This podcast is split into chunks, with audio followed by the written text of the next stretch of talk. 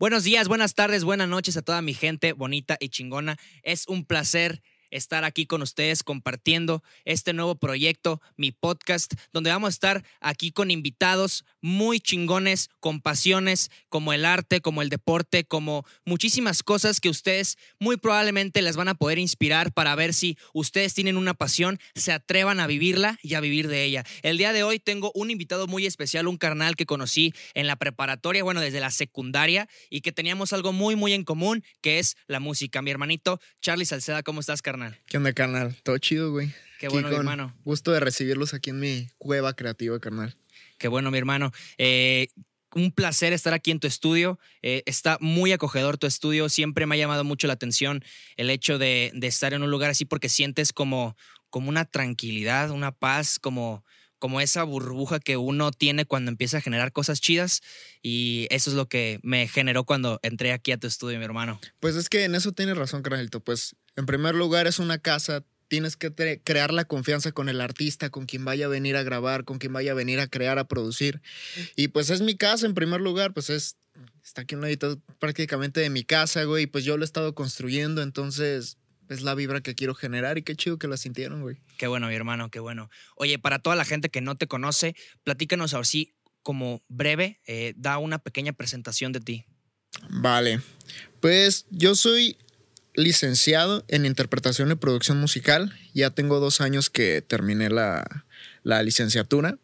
Tengo en la música desde los nueve años. Eh, tocando guitarra y han sido lapsos de entrar, salir, entrar, salir a clases, tener tutores por mi propia cuenta y a partir de eso pues del amor por la música ha ido creciendo y creciendo y creciendo pues pues ya a la, par de ya haber terminado mi licenciatura. Ya tengo dos años este, ejerciendo como productor, como ingeniero en diferentes rubros de la música. Y pues ya estoy feliz pues de poder comenzar la industria aquí en mi pueblo, aquí en Chavinda, y de comenzar a abrir. Estoy por abrir un sello discográfico, por abrir el estudio, que es donde estamos grabando para pues crear industria, crear movimiento y hacer que cosas chidas pasen por estos rumbos. Con madre, mi hermano. ¿Cuántos instrumentos tocas actualmente? Mi fuerte es el piano, guitarra, batería. Em, ya los otros pues son como extras con la armónica, em, algunos instrumentos de viento. Pero mi fuerte tal cual es la del piano, güey. Ok, entonces son como cuántos instrumentos? Unos cinco instrumentos podría ser. Ay, cabrón. Si tocas este, bastantes instrumentos. Yo nomás toco la guitarra, hermano. Yo ahí me quedé. Quise aprender piano, pero, pero la verdad es que no me ha dado tiempo de, de seguir aprendiendo. Pues es que en parte es el lenguaje, ¿sabes? Una vez que comprendes el lenguaje musical, ya lo puedes transportar a diferentes instrumentos, a diferentes...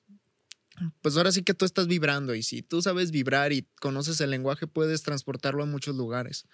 Entonces, ya sea el, piano, ya sea la computadora, güey, ya sea cualquier otro instrumento, tú vas a poder vibrar con, lo que tengas a la mano. ¿Con cuál instrumento empezaste? Con la guitarra, ¿verdad? con la guitarra. ¿A los nueve años empezaste a los nueve años. guitarra? Wow. ¿Y empezaste, cómo empezaste? ¿Cómo fue ese, ese proceso? Pues siempre he sido amante de la música. Tengo la fortuna de que en mi casa he escuchado música de todo tipo que hasta hoy en día sigue siendo como mi, podría ser mi, uno de mis conceptos personales, como de tener la cabeza abierta este, para poder explotar una idea, no necesariamente encharcarte en un, en un género, en un ritmo, sino pues tratar de ir hacia todos lados. Y siempre tuve la inquietud por aprender a tocar un instrumento, pues hay videos donde estoy toda más chiquito, güey, tocando una guitarra de juguete sin saber qué onda con eso. Eh, recuerdo escuchar música de, de Juanes que me gustaba mucho cómo tocaba la guitarra ese, ese dude. Y pues de estar tratando de imitar lo que estaban haciendo, pero sin tener conocimiento, güey. Ok. Ya luego eh, me compran mi primer guitarra, que de hecho está por ahí arrumbada, está rota, pues ya no sirve. Pero me compran, güey, esa guitarra y es ahí donde comienza pues toda mi, mi, mi trayectoria, güey. ¿Empezaste viendo videos? ¿Aprendiste así? No, fue, siempre fue con clases. Nunca fui como tan autodidacta. O sea, siento que fue una parte que tal vez en mi generación no, no, no se dio tanto como hoy en día. Pero ahí sí fue con una tía que me empezó a dar clases. Luego de eso, sí fue un tutor más formal. Luego el coro del- de la iglesia aquí. Ok. Y ya de ahí para adelante, pues ya fue parte mm, de forma autodidacta y con tutores un poco más ya profesionales. Ok. Fíjate que yo me acuerdo cuando yo inicié a tocar guitarra, eh, empecé en primero de secundaria, ahí en el Ceja, pero yo ya sabía hacer el círculo de sol. Me acuerdo que llegué con el círculo de sol y llegué así como de que. y llegué con el maestro Raúl Orejel. ¿A ti te dio Raúl? Sí, también me dio Maestrazo. Hace mucho que no sé de él. Eh, estaría chingón un día platicar con él. Me acuerdo que, que y yo llegué con mi círculo de sol, pero yo sí fui muy autodidacta. Yo aprendí mucho en, en videos. eh, aprendí a leer las tablaturas por, por internet. Sinceramente, sí aprendí muchísimo en mis clases de guitarra en, en el, en el CEJA, en el Centro Escolar Juana de Asbaje. Saludos a toda la bandita de ahí que sigue ahí Saludos. rifándose. eh, pero sí me acuerdo que eran más mis ganas por aprender y, me metía a los videos o me metía eh, a tus acordes. Me acuerdo de esa página que ahí aprendí muchísimo sobre eso. Y luego después de tocar guitarra, eh, ¿a los cuántos años fue cuando cambiaste o creciste, empezaste a tocar otro instrumento? A los 15 años, mis papás nos regalan a mí y a mi hermano un piano, que es este que está aquí atrás de nosotros. Ok, los 15 años. Ajá, a los 15 años y es ahí donde empiezo como a tener un poco más de conciencia musical. También en la escuela siempre era de los que estaba como viendo para hacer una banda, para tener un grupo y hasta primero de prepa fue cuando ya pude consolidar un grupo musical dentro con varios integrantes ahí de mi salón. Este también eso fue una gran fortuna, siento yo, que se empezaron como a cuadrar las cosas para tener diferentes este, amigos, diferentes personalidades que llegaban y pues me aportaban más musicalmente, yo les aportaba a ellos. Y entre todos empezamos a hacer cosas un poco más, más chidas, empezamos a hacer música, empezamos a hacer más, no sé cómo decirlo, pues ya empezábamos a, a estructurar lo que, lo que hoy en día, incluso varios de ellos todavía siguen haciendo música. Por ahí Luis Ángel Mancilla, que tiene su banda Sobrecarga Norteña. Eh, tenemos una banda, él sigue en la música, yo sigo en la música. Entonces es donde se me hace muy, muy, muy chido como, cómo se han ido creando las cosas. Luego de eso entro a un diplomado de, en- ahí en Zamora. Mi lenguaje es la música. Hay muchos músicos que salieron de ese diplomado. Fueron, me parece Ok. que tres o cuatro generaciones. Y a partir de ahí, de ese momento es cuando digo, ok, se puede vivir de la música y voy a darle como por ese lado. O sea, ya Ok. ahí ya, ya, ya se enterró la espinita, güey, para poder irme hacia ese lado. ese momento fue cuando dijiste, va, va por aquí. Porque tú a los nueve años fue cuando dijiste, ok, me, me llama por aquí la atención. O sea, obviamente este, en la inocencia. Pero entonces hasta que tú tomas ese diplomado es cuando te haces consciente de que te gusta la música y que te quieres ir de lleno por ahí. Sí, de que puedo hacerlo, o sea, de que, de que tengo la capacidad para poder llegar hacia, hacia ese lado. O sea, cuando era niño, pues sí me veías en el colegio, en los recreos, de repente era el que agarraba la guitarra y me ponía a tocar en el recreo, en el micrófono de, de, de la primaria. Entonces, pues ahí era como comenzaba el, pues, la armonita, ¿no? O, el, o la, la chispita, güey, de querer seguir creando música. Pero ya en ese diplomado es cuando digo, arre, pues esto está chido, esto está, quisiera vivir esto todos los días. Ahí en- es en ese momento donde se, donde comienza esa espinita, güey, a, a, a pegar por ahí. Oye, ¿y cómo fue el proceso con tus papás cuando les dijiste, ¿sabes qué, papá? Mamá, me quiero dedicar de lleno a este rollo, a la música. ¿Te apoyaron, no te apoyaron? ¿Te pusieron alguna traba? ¿Cómo fue? Fue una, pues sí fue un trayecto no largo, pero sí un poco, sí hubo varias peleas, sí hubo varios este, asuntos, pues mis dos papás son doctores. Ok. Y pues ver como, pues obviamente sí tienen una carrera muy formalizada, este, tienen, han creado mucho ellos y tenían como la esperanza tal vez de que yo siguiera como ese caminito. ok. Y sí, cuando les digo que quiero irme por ese lado, pues empiezo a ver muchos conflictos. Este, empieza, sí hay dos, tres peleas por ahí, dos, tres enojos. Pero pues con el tiempo pues se fueron dando cuenta de cómo estaban las cosas y de que podía, sí podía generar pues tanto dinero, sí podía defenderme como en el ámbito musical y salir adelante y pues ahí es donde se donde comenzaron a, a ver la qué onda. De hecho apliqué para estudiar medicina y fracasé en los dos intentos. Fracasé el primero volví a hacer el intento, y, pero antes de, de hacer el examen ya había encontrado la universidad donde, donde estudié y pues ya no, pues ni siquiera había el resultado de, de, de, ese examen para medicina, pues ya estaba inscrito en la otra escuela. Ok. ¿Hiciste el examen por presión a tus papás? Tenía, fíjate que sí tenía ganas, o sea, sí es una carrera que, que me hubiera gustado tal vez, o sea, haber, haber hecho, pero pues el camino me llevó por este otro lado. O sea, sí era algo que me gustaba, pero siento que la parte de la música solo me faltaba como el impulso o la coincidencia de, de caer en estos rumbos.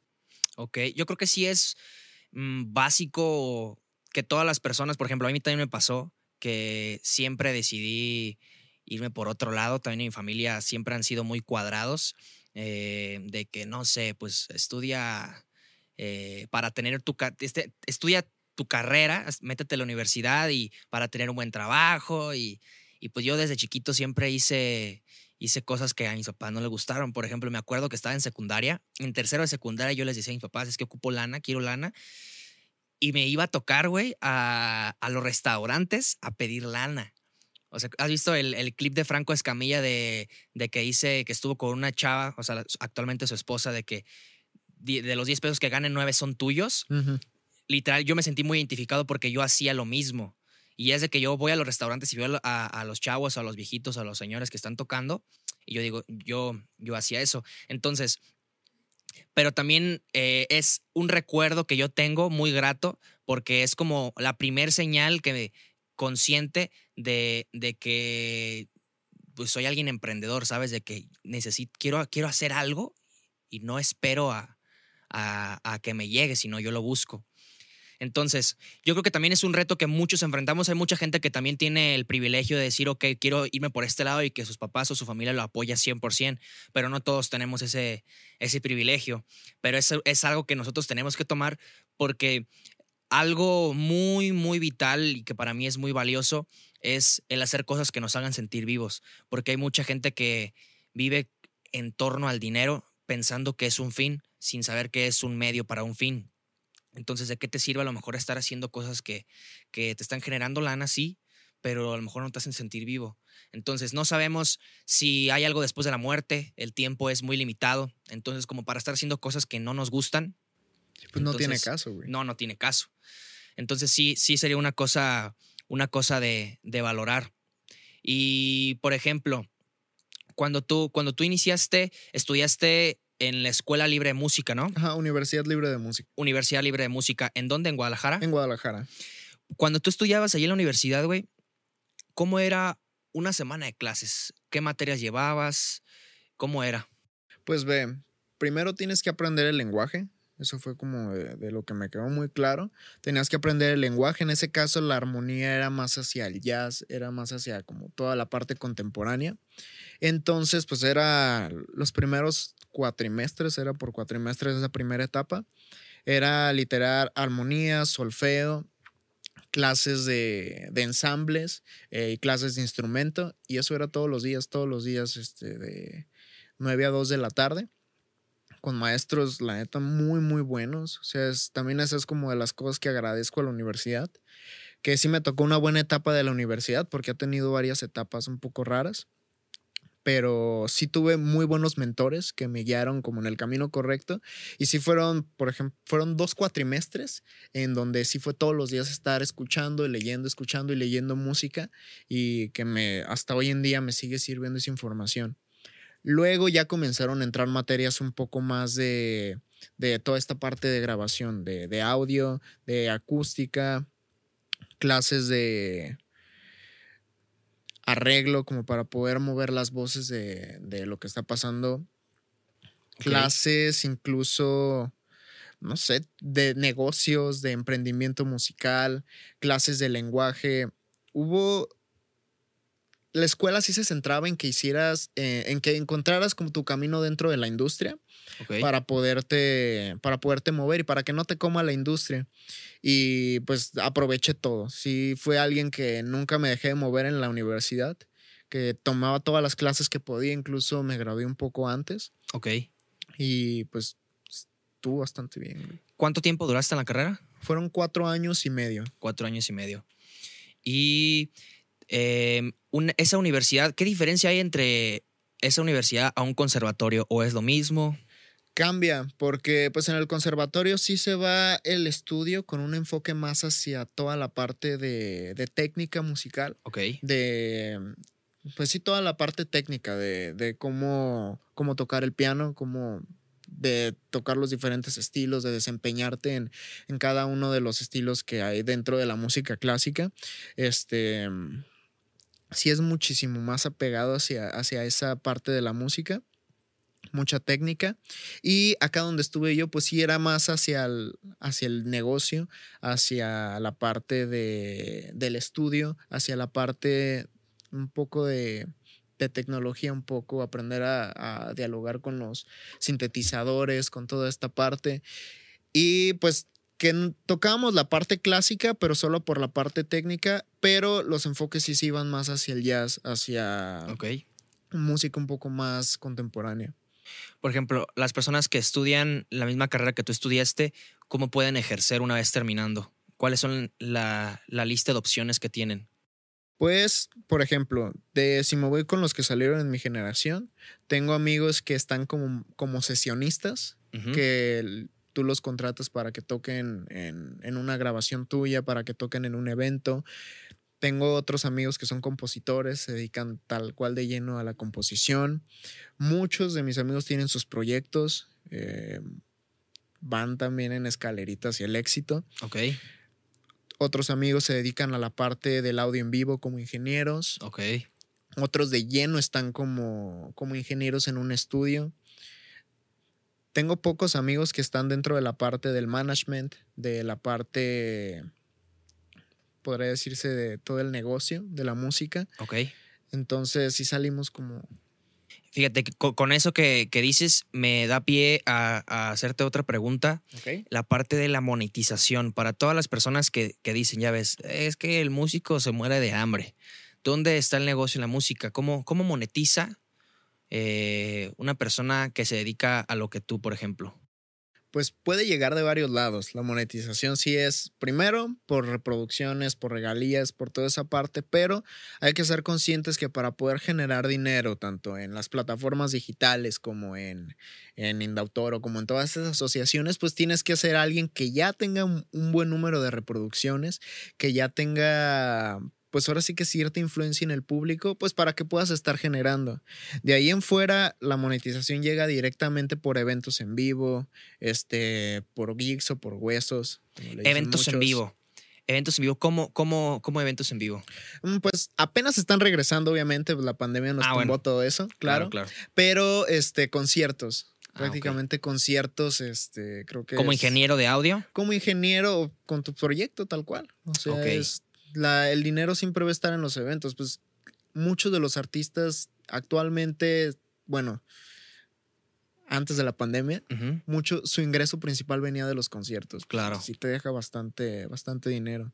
Claro. Entonces, en la parte de las regalías, por ejemplo, tú produces a, no sé, a una cantante y tú te llevas un porcentaje de lo que genere de, por ejemplo, de las plataformas de Spotify y todo eso. Sí, pues es un acuerdo al que llegas, dependiendo de cómo sea tu, tu apoyo. Por ejemplo, con los artistas que estoy trabajando actualmente, eh, son proyectos que les veo mucho alcance, que les veo mucho potencial. Entonces, hay dos formas. O les cobro tal cual como una producción formal sería, o les doy como un precio mucho más bajo, pero les digo, este, me interesa que sigas creando música y a cambio de darte este precio, vamos a hacer como un split en las regalías, en donde yo me quedo con un porcentaje, tú te quedas con este otro porcentaje y pues de esa manera ya es, yo le estoy apostando, yo estoy invirtiendo en ese proyecto. Y entonces es una manera de trabajo. Hay otros productores que, que han sido mentores míos que trabajan de una manera donde ellos apuestan a toda la producción, ellos pagan toda la producción y tienen como el precio fijo de la producción. Entonces digamos que cuesta 20 mil pesos, ¿no? Por así decirlo. Y entonces el split de porcentajes va a estar 80-20. 80 el productor, 20 al artista. Y el productor va a invertir los porcentajes una vez que se cubra el, la cuota de los Ok, 20 mil. ya Y ya de esa forma, pues ya él, él es como su inversión ya se fue hacia él, sí ganando una pequeña porción, pero y el artista y empieza a ganar sobre esa canción. Ah, ok, ok, ok. Ah, pues también es una buena forma de, de monetizar porque bien a lo mejor podría el productor decir, ok, vámonos yo 20 y tú 80, pero a lo mejor se queda en el tiempo, pero a lo mejor sí convendría que, que al principio sea al revés y que ya cuando se pague la cuota, se pague pues el, Así es. el, el, el precio, pues ya ahora sí se reinvierte, ¿no? Sí, pues es una parte, porque es que también hay que entender muchas veces. Trabajo con varios raperos aquí en el pueblo y pues obviamente les cuesta, a, a varios de ellos les cuesta mucho el, el, invertir en su música, porque dicen, pues, oye, tengo que hacer esto, tengo que hacer esto otro, no puedo estarle invirtiendo. Entonces ahí es donde entra como esta parte, no, pues yo te apoyo de esta forma, como para poder salir juntos, como para poder hacer algo chido. Porque también, si de mi parte empieza a dar, soltar los precios como de cajón o como tiene que ser, pues no van a poder seguir creando música. Y el Claro. Chile, el, ¿cómo se di- dice? El, el objetivo es que ellos sigan creando, que sigan creando, que nunca dejen, porque pues la cabeza es una maquinita y mientras más trabaje, más va a sacar. Sí, claro, hay que entrenarlo también. Sí, sí, sí. Y por ejemplo, em, todas, esas, todas esas personas que, que- que entran a, a un estudio, por ejemplo, con, contigo, también pueden, eh, tú también puedes cobrar de que, ok, una canción, te cobro una producción de una canción y, y les da su precio y le entrega su canción y se acabó el proyecto, ¿verdad? Así es, sí, pues es tal cual, pues es mi servicio, soy un servidor, entonces Claro. dependiendo de cómo ve el desempeño del artista y es donde yo puedo ofrecer mi, Ok. donde yo puedo ofrecerles esta propuesta o donde yo puedo decirles, este, pues vamos trabajando tantas canciones de esta forma y vemos qué pasa. Ok. Y por ejemplo, tú les ayudas ahí con la parte de la producción musical, pero por ejemplo, toda la parte de la imagen, o sea, por ejemplo, así te podría convenir, eh, a los productores les conviene que, que mientras más conocido sea el artista, eh, pues a lo mejor más reproducción van a tener sus canciones y por ende más, más este, dinero y todo eso. Ahí cómo es que se apoyan ustedes con quién, con agencias o cómo le hacen. Pues ve, cuando me gradué de la universidad, mi proyecto final o tesis, podrá decirse, eh, me enfoqué en esa parte, en... Me di tres proyectos eh, de acuerdo a las redes sociales, de cuál, cuál era su actividad, qué tanto hacían, y tenía un proyecto que yo estaba manejando a full, que yo estaba, yo les estaba diciendo, quiero que publiquen esto y esto y esto. Hubo un tiempo donde estuve trabajando en una agencia bastante grande de management en toda la parte de, de, de la música, Ok. que trabajaba ya con artistas pues, de, de alta gama. Y estuve en la parte de, de redes sociales, en la parte de mailing para bookers y toda esa parte.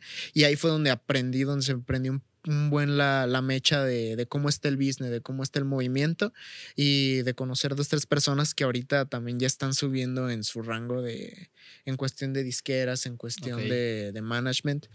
Y a partir de eso, pues tuve las herramientas necesarias para decir, va, este, con tantas publicaciones podemos llegar a este lado, eh, hay que hablar de esto en esta publicación, hay que hablar de esto. Entonces me convertí en, en el manager completamente de una banda y me encargué de medir, de decirles vamos a publicar esto y esto y esto, vamos a tener estos eventos, se van a tomar fotos en estos eventos y entonces para eso tuve que contratar un fotógrafo, yo me encargaba de la edición de las fotos, me encargaba de la edición de los logos, me encargaba de todo para que para poder saber que se estaban haciendo bien las cosas en esa banda y ver si funcionaba. Obviamente sí empezaron a tener resultados, pero pues no fueron constantes y pues decayó. Este. Otro de los proyectos les di los calendarios, les di la misma información y también les funcionó, de hecho. Sí tuvo mucho avance y pues con esa con esas tablas o como con esas gráficas que generé, pues ya tengo una idea de cómo poder hacerlo. Obviamente ya cambió la industria de, de dos años para acá, Sí, claro. pero los conceptos siguen ahí y pues es nada más de renovarlos. ¿El manager es el mismo que se encarga del booking? Así es, es que ah, hay muchos personajes, muchos, muchos personajes. El manager se va a encargar mm, por una parte de la imagen del artista, pero luego también está el booker, que es el que se encarga de todas las fechas, de, de generarte el cuántas fechas vas a tener, cuándo te vas a presentar, qué necesitas. Y sobre eso se derivan muchos más papeles. El stage manager que se encarga de ver qué es lo que está pasando en el escenario.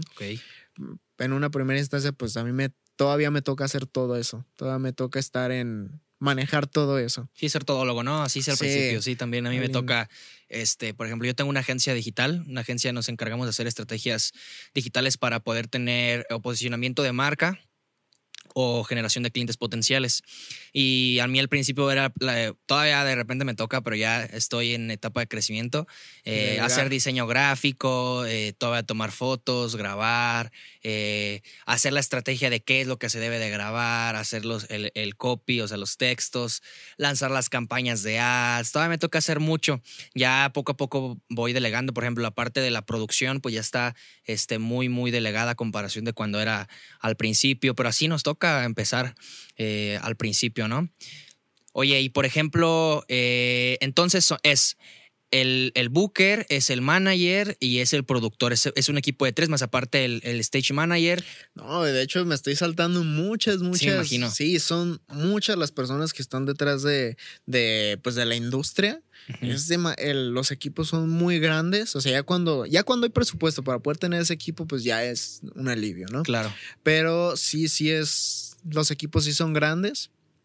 Pero pues en una primera etapa uno puede Claro, delegar todo. Así es. En una disquera entran todos, e- todos esos puestos. Sí, la disquera, pues ellos van a tener su personal. Tú les vendes tu máster, por así decirlo. Tú les ah, tienes un acuerdo con ellos de cómo se van y ellos se van a encargar de trabajarlo todo. De decirte, ah, pues lo vamos a meter en tales playlists, los vamos a poner en.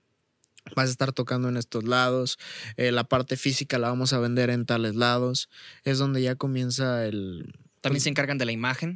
Sí, también se, eh, se encargan de la imagen, se encargan de, pues ellos te están explotando, ellos están, si quieren que tu canción que ellos te compraron eh, se mueva y llegue a mucha gente, pues obviamente ellos van a invertir en que eso pase.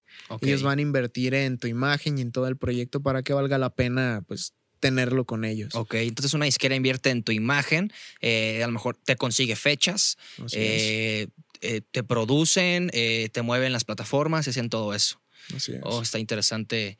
Está interesante para todas las personas que quieran poner su propia disquera. Esto es una información de valor para ellos, ¿no? Sí, claro. Ok, ok. Y, por ejemplo, actualmente, ¿cuál es el género que más te gusta producir? Fíjate que me gusta de todo. O sea, sí estoy trabajando. Tengo yo en mayor porcentaje toda la parte urbana y toda la parte del rap, pero tengo toda esta parte que me gusta, es más integral y es un poco más, pues más pesada la forma de trabajo, que es hacia el lado del pop, hacia el lado del indie, Ok. donde tengo pues este proyecto de Sofish, que es el que pues hasta ahorita está dando más resultados y donde le estamos invirtiendo un poco más, muchísimo más tiempo a comparación de lo que hago con, con los otros artistas. Ok. También tengo varios artistas en la parte regional, aquí en mi pueblo, y pues combinación entre todos. o sea, Claro. Es claro. jugar con todos. Pero, ¿y si tuvieras que quedarte con un género, con cuál te quedabas? Ah, creo que sí me iría por la parte del pop. Del pop. Ok. Ese es el género que toca, perdón, que, que canta Sofish. Ajá, hacia donde lo estamos aventando un poco, como indie pop. Ok, muy indie pop. Platícame un poquito de ese proyecto que tienes con Sofish. ¿Cómo es? Em, surge a partir de, de un concurso que ella gana, en donde mi premio en, dentro de ese, de ese concurso era una producción. Y al escuchar el proyecto, al escuchar la propuesta, pues le veo potencial y ya comento con ella el pues podríamos seguir trabajando. Y pues hasta hoy en día seguimos haciendo canciones, seguimos haciendo material, seguimos trabajando en muchas cosas y sí se está, pues sí está dando resultados, entonces sí es como una apuesta donde he dicho, ok, vale la pena. Obviamente todavía falta mucho tiempo, falta mucho, mucho trabajo, pero sí vamos construyendo ya una base sólida de fans, una base este, sólida de escuchas, gente que está al pendiente. Y pues para mí es muy bonito eso, sea, ver cómo ha ido creciendo el proyecto. Vamos cambiando ahorita un poquito de texturas, un poquito de colores, para ver qué es lo que más le, le conviene a ella y qué es lo que le funciona. Porque también es parte, o sea, ver qué, em, hacer experimentos en esta primera etapa para ver qué funciona, qué no funciona y qué cambiamos y hacia dónde lo vamos orientando. Ok, ok. ¿Y cuántas eh, escuchas tiene ah, mensualmente ahorita Sofish? Ahorita estamos entre los 10 mil y 12 mil mensuales. ¿En todas las plataformas o solo en Spotify? Mm, ahorita solo en Spotify. Es como la que nos estamos centrando en, en estar viendo sus. mm, Pues analizando tal cual. Ok, ok. Y a, y a esta persona, a Sofish, eh, le haces la base instrumental, eh, le produces la parte de, de- de cuando ella canta, haces todo eso, ¿verdad? Sí, pues sí me encargo. Para la última canción, ella grabó sus voces. O sea, también ha sido como una parte de crecimiento eh, de ella como artista, donde ha crecido mucho. De pues tal cual tenía conocimiento musical, este. Pues básico, y a partir del proyecto empezó a tomar clases de canto, empezó a tomar clases de piano, empezó a tomar clases de industria, porque ella también, eh, ella y su familia son los managers del proyecto, entonces Órale. también ella ha crecido mucho en esa parte. Ella diseña su imagen. Ella. Pues ella se está autoproduciendo en cierta forma. Y ella llega conmigo a veces con las melodías, o a veces llega con unas, con ideas, llega con varias cosas, o yo de repente le muestro, ah, bien, ve, tengo este beat, tengo esto que acabo de hacer, y ella me dice, ah, me gusta. Este, hace, hace varios meses había trabajado un beat para uno de los raperos y se lo mandé. ¿Qué, qué opinas de este beat? ¿Qué, qué te parece? Y ya al- a las tres horas, cuatro horas me dice, lo siento, pero hice esto. Y me manda una maqueta que había hecho sobre ese beat donde ella ya lo había apropiado a su estilo y pues la neta que hizo algo muy, muy bueno. Y de hecho este... La próxima semana voy para trabajar justamente en ese proyecto y ya terminarlo. ¿A dónde vas a ir? A Guadalajara. A Guadalajara. ¿Allí vive ella? Sí, ella es de Guadalajara. Ah, ok. Ya escuché sus canciones, pero Chido. a ver, aviéntate un comercial donde pueden escuchar las canciones de Sofish para que también vean tu trabajo y el de ella. Ah, perfecto. Pues vayan a Sofish. Eh, estamos en Spotify, estamos en todas las plataformas, en Instagram, búsquenla. Eh, estamos teniendo, pues ahora sí que una escalerita bastante buena en estos momentos y estamos creando mucho, mucho contenido que pues les va a gustar a todos y para que conozcan un poco más de su proyecto y de lo que se está haciendo por estos lados. Excelente, mi hermano. Oye, di- dijiste ahorita, hice este beat, hice esta base eh, y se la mostraste para que ella pues se ajustara a ella y, y- y pudiera pues sí montarse a, a la base. Por ejemplo, tú cuando produces música, ¿en qué te inspiras? Mm, pues va de todo, de todo un poco. No es como que busque la inspiración, Ok. sino es más que qué es lo que está pasando en el momento. Me gusta llegar y agarrar un instrumento random en, en la, en, en el software ¿Mm? y pues ya sobre eso digo, ah, me gusta este sonido y ya comienzo pues a, a jugar un poco hasta que capto algo, una idea, una idea musical que me gusta y que puedo explotar y sobre eso ya me voy trabajando. Ok. ¿Crees que influye también el estado de ánimo con el que estés para poder producir? Sí, mucho. Se nota, pues tengo las diferentes bases, también me he dado cuenta de, eso, de que van denotando de cómo me estoy sintiendo en ese momento. No hay bloqueos, o sea, no, no llego a tener bloqueos por esa misma parte. O sea, en cuanto siento que ya no puede fluir algo, pues mejor lo dejo. No vale la pena forzarlo. Claro. No vale, no vale la pena quemar una idea. Pero este, sí, el estado de ánimo sí se refleja mucho, incluso la elección de instrumentos, las melodías que pueden llegar a surgir, la sensación, todo eso sí tiene como una variante. Ok, ok. Yo me acuerdo cuando, cuando también yo era rapero, que en secundaria... MC Lugo, ¿verdad? MC Lua. Yo grababa con, con un brother que está en Tangancícoro que se va a venir para, para Zamora. Bueno, se va a ir a Zamora. Se llama Napgar. Se llama su, su estudio, bueno, le llama Napgar Music. Y me acuerdo que cuando yo escribía, si tenía la inspiración o algo me había pasado, me, tenía que, me, ponía, me ponía a escribir. Pero si no acababa la canción ese día, en ese momento, o sea, no importa las horas que me tardara, si yo dejaba la canción así eh, en pausa de que ya, ya no puedo más y después volvía a retomar, ya no salía, ya no, ya no sentía la canción. Entonces ahí me pasó de que las canciones que yo escribía en ese entonces, todas las escribía en un día. Y lo practicaba y lo practicaba porque, pues sí, yo trataba de regresar y, y ya no sentía ese, ese feeling, esa inspiración y nada. No tenía a lo mejor el estado de ánimo, estaba cansado, no sé. Oye, ¿y actualmente vives 100% de la música? Sí, o sea, ahorita ya estoy recibiendo afortunadamente ingresos de, no necesariamente solo del estudio, sino también de como ingeniero de audio, como staff en un equipo de audio este, ya profesional. Estoy teniendo ingresos desde esa parte, de la misma parte de producción, que es lo que más me gusta, sí estoy teniendo bastantes clientes, entonces está bien ahorita, creo que sí ha... El, el cambio de Guadalajara para acá sí fue un poco brusco. Ok. Pero pues sí está dando resultados. ¿Y te gustaría trasladar tu estudio a Guadalajara o a otra ciudad grande después? De momento quiero hacer el estudio un poco híbrido en donde pueda trabajar aquí como que esta sea la matriz. Ok. Y poder ir de, a Guadalajara, poder estar una semana en Guadalajara, ir a Ciudad de México otra semana. Ok. Y regresar y pues estar aquí en la tranquilidad, porque también me gusta mucho más la, la vida de pueblo, me gusta más, pues es más tranquila, puedo estar aquí, puedo ir a caminar al cerro, puedo ir a hacer muchas cosas y pues es más a gusto. Y aparte estoy con la familia, cosa que ah, también ya tenía años que no convivía con, con, mis papás, con mi hermana, mis abuelos. Pues, creo que también es algo que hay que aprovechar de vez en cuando y pues ya tengo pues el, el año, dos años que tengo por acá pues sí ha, ha, funcionado y pues la música incluso he creado más, he, él ha alcanzado a más gente, he colaborado con más gente desde aquí, desde el pueblo y era algo que en mi mente antes se cerraba que no, la industria está allá, la industria está allá. Y entonces creo que puedo hacer como ese híbrido de estar aquí, estar allá, regresar y pues por algo hice todo el montaje aquí en, grande para poder trabajar a gusto y saber que aquí está la matriz. Ok, perfecto.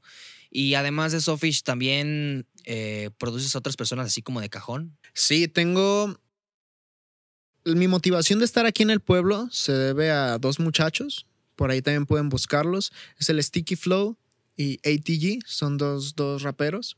Ok. Y ellos vieron el crecimiento del estudio. Ellos tienen, más adelante ya que empiece como a soltar la información del estudio, que empiece a soltar todo esto, tengo a, soltar todas las fotos de cómo iba iniciando, de cómo en, en esta esquina de ahí, en esa esquina estaba tal cual dos bocinas, no eran mis monitores, eran dos bocinas de estéreo todas escuchas, pero... De reproducción. Ajá, de reproducción tal cual. Y con eso me lo aventaba. No tenía mi micro, no tenía nada. Ellos trajeron uno de sus micros, su interfaz. Y entonces con ellos crecimos. Este, y por ellos casi casi dije, vale la pena quedarme aquí en el pueblo. Porque me han dado, no han dejado de hacer canciones, no han dejado. Con mes con mes dos, tres canciones al mes, siguen escribiendo. Este, también ahorita ya les dije, pues ya hicieron muchas de estas canciones, vamos les dando pausa y vamos a comenzar a hacer algo bien, vamos a trabajar en álbum, vamos a trabajar en, en algo más conceptual para que pues se den a conocer bien, para poderlo subir a plataformas, porque pues bien, antes trabajaban mucho con beats de, de licencia gratuita, que pues la monetización pues no va a estar vigente con ellos en esa parte y ya estamos trabajando en sus canciones propias, tanto de Sticky Flow como de... A ver, déjame pensar. Es Sticky Flow ATG, es Sat Mora de Zamora, Isaac Lobo, es griego que se acaba de adherir, Sleepy Face, también conocido como el Charal. Mm, ATG, Gallo Negro, o sea, si te fijas son muchos los nombres y todos tienen un potencial muy, muy, están muy pesados en, para lo que tienen y para lo que han hecho, tienen aspiraciones para poder salir. Ok, ok. Y por ejemplo, ahorita me quedé pensando, si tú, tú pudieras entonces, como quien dice, colaborar con, con una persona, por ejemplo, que te ayude con la imagen de, esos artistas, o sea, que te ayude con la imagen, otra persona que te ayude con a lo mejor con el, con el booking, bueno, a lo mejor también lo podrías hacer tú, pero, pero si ya, ya está alguien, a lo mejor con, con algunos contactos podrían hacer mancuerna y, y, pueden a lo mejor darle ese valor agregado al artista, ¿no? Sí, pues de hecho es la idea, porque así como estoy por abrir el estudio, estoy por abrir el sello discográfico, pues para poder delegar toda esa parte y pues también si me trato de dedicar a todo, pues la parte de producción se va a ir hacia abajo. Y entonces primero lo que quiero hacer es que funcionen esos proyectos y empezar a generar un poco para poder decir, ah, ya puedo invertir en esto, ya puedo decirles a ellos que inviertan en esto porque vale la pena. Eh, porque pues si es un... El, el, dinero, creas o no, pues es como la primera parte, ¿no? Lo que, lo que mueve la industria, lo que mueve todo. Y entonces sí, mi idea sí está en colaborar con gente eh, para poder hacerlo. El año pasado hicimos dos eventos con Sticky Flow. Él pagó todo, él hizo como toda esta parte. Yo me encargué de, que el escenario estuviera bien, de que funcionara. Y a partir de eso, pues vimos que había potencial de tener eventos de ese tipo aquí en el pueblo, porque sí fue un evento, pues tal cual rap al, al 100% y le cayó mucha gente y es donde, ok, podemos hacer industria sobre eso. Isaac Lobo, que es el otro artista que, con el que estoy trabajando, también tenemos la idea de eso, de crecer su proyecto mucho y de hacer algo grande en cuestión de eventos, en cuestión de, publicidad, en cuestión de, de, ropa, en cuestión de todo, o sea, explotarlo al, al máximo.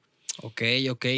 La escena del rap es interesante, a mí me gusta muchísimo. A mí yo creo que de los géneros que más me gustan es el, además, bueno, también soy, soy DJ, eh, me gusta mucho la música electrónica, y también me gusta muchísimo el rap, eh, me gusta también mucho el jazz, pero bueno, cuando yo empecé en el rap, se, empecé de rapero, pero el género llegó para quedarse, ¿sabes? O sea, porque me gusta mucho por, por el hecho de que tú puedes plasmar lo que vives en esas canciones y uno lo siente.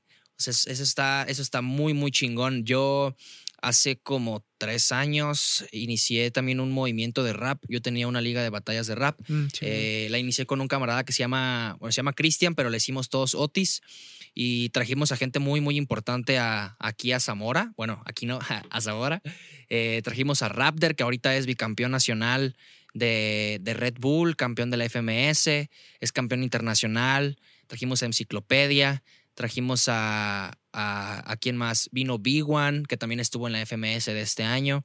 Vino Cercofu, eh, que es uno de los eh, caballeros de Plan G, que es uno de los pioneros del rap en sí, México. ¿no? Trajimos a DJ Sónico y, y, a una infinidad de, de artistas de, del, del género urbano en la parte del freestyle y del rap y se me hace muy, muy interesante. La verdad es que no me quedé en esa industria porque también estaba en un, en un lapso de mi vida en el que me estaba encontrando. Y, y, la música llegó para quedarse también en mí porque, bueno, pasé por el rap, pero después me di cuenta que me gusta mucho la música electrónica. Ahorita nada más eh, soy DJ, ahorita todavía no produzco, pero en un futuro sí me gustaría producir. Por eso va apenas el primer intento fallido de aprender piano. a, a, mi carnalito Jared, una disculpa, mi hermano, por dejarte plantado este, en las clases, pero ya próximamente regresaré. Y es una cosa muy, muy chingona la música. Ya para finalizar, mi hermano, ¿qué le dirías a ese chavo, a esa chava que tiene un talento? Ponle, ahorita sí, vamos a especificarnos en la música porque es, okay. es este, tu, tu rama ¿qué le dirías a esa persona, a ese chavo, a esa chava que, que tiene talento musical y que no se atreve a dedicarse de lleno por miedo a lo, al que dirán, al miedo de, de que no lo acepten sus papás? ¿Qué le dirías a esa persona? Pues primero que se aplique, que esté estudiando constantemente, ya sea de manera autodidacta o que lo haga de una manera con un mentor, porque mientras más lenguaje tienes, tienes más cosas y más herramientas para poder decir lo que sientes y lo que tienes. Y si tienes todas las herramientas del mundo y estás diciendo lo que siente tu corazón, pues creo que todas las personas que te escuchen y que estén frente a ti cuando estás cuando te estás cantando, cuando estás tocando piano, cuando estás produciendo, van a a cuadrar contigo, van a vibrar contigo y pues van a des tú vas a saber en ese momento que vale la pena lo que estás haciendo y ellos te van a seguir apoyando sobre esa parte. Si es un pasito un poco brusco al inicio porque todavía hay muchos estigmas sobre lo que es la música, sobre lo que es la industria y sobre cualquier pasión, yo creo, que tenga que ver con, la, con las artes. Entonces, si tienes muchas herramientas y si las sabes aplicar muy bien, pues despláyate, exprésate porque sí hay manera de vivir de esto y, y sí se puede. Excelente, mi hermano. Gran mensaje. Sí, mi hermanito, pues con esto finalizamos el, el podcast. Eh, mu muchísimo, muchísimas gracias por, por habernos aceptado aquí. Eh, me da un placer. Tenía muchísimo tiempo sin, sin verte, bro. La neta, sí, bastante, güey. Sí, bastante. Y wey. ya habíamos colaborado anteriormente con algunos proyectos. Nos has ayudado en la parte de audio. También ha sido un placer trabajar contigo, mi hermano. Gracias, muchísimas hermanita. gracias. Y pues, mi gente bonita y chingona, espero que les guste este episodio. Eh, el productor se, se, se está riendo y me está distrayendo, pero. Pero vale, madre, gente, con esto nos despedimos y espero que eh, les guste y nos sigan. Sigan, ¿dónde te pueden seguir, hermano? En redes en sociales. En redes sociales, como Charlie Salceda de momento. Próximamente va a estar toda la parte de Huacalo Records al. Pues ya soltando toda la información y soltando todo lo que estamos planeando para ustedes. Así que primero Charlie Salceda y después Wakalo Records. Perfecto. También pueden seguir como Alan Lua en Instagram y en Facebook también como Alan Lua. Y pues nos vemos en el siguiente episodio, mi gente. Bye.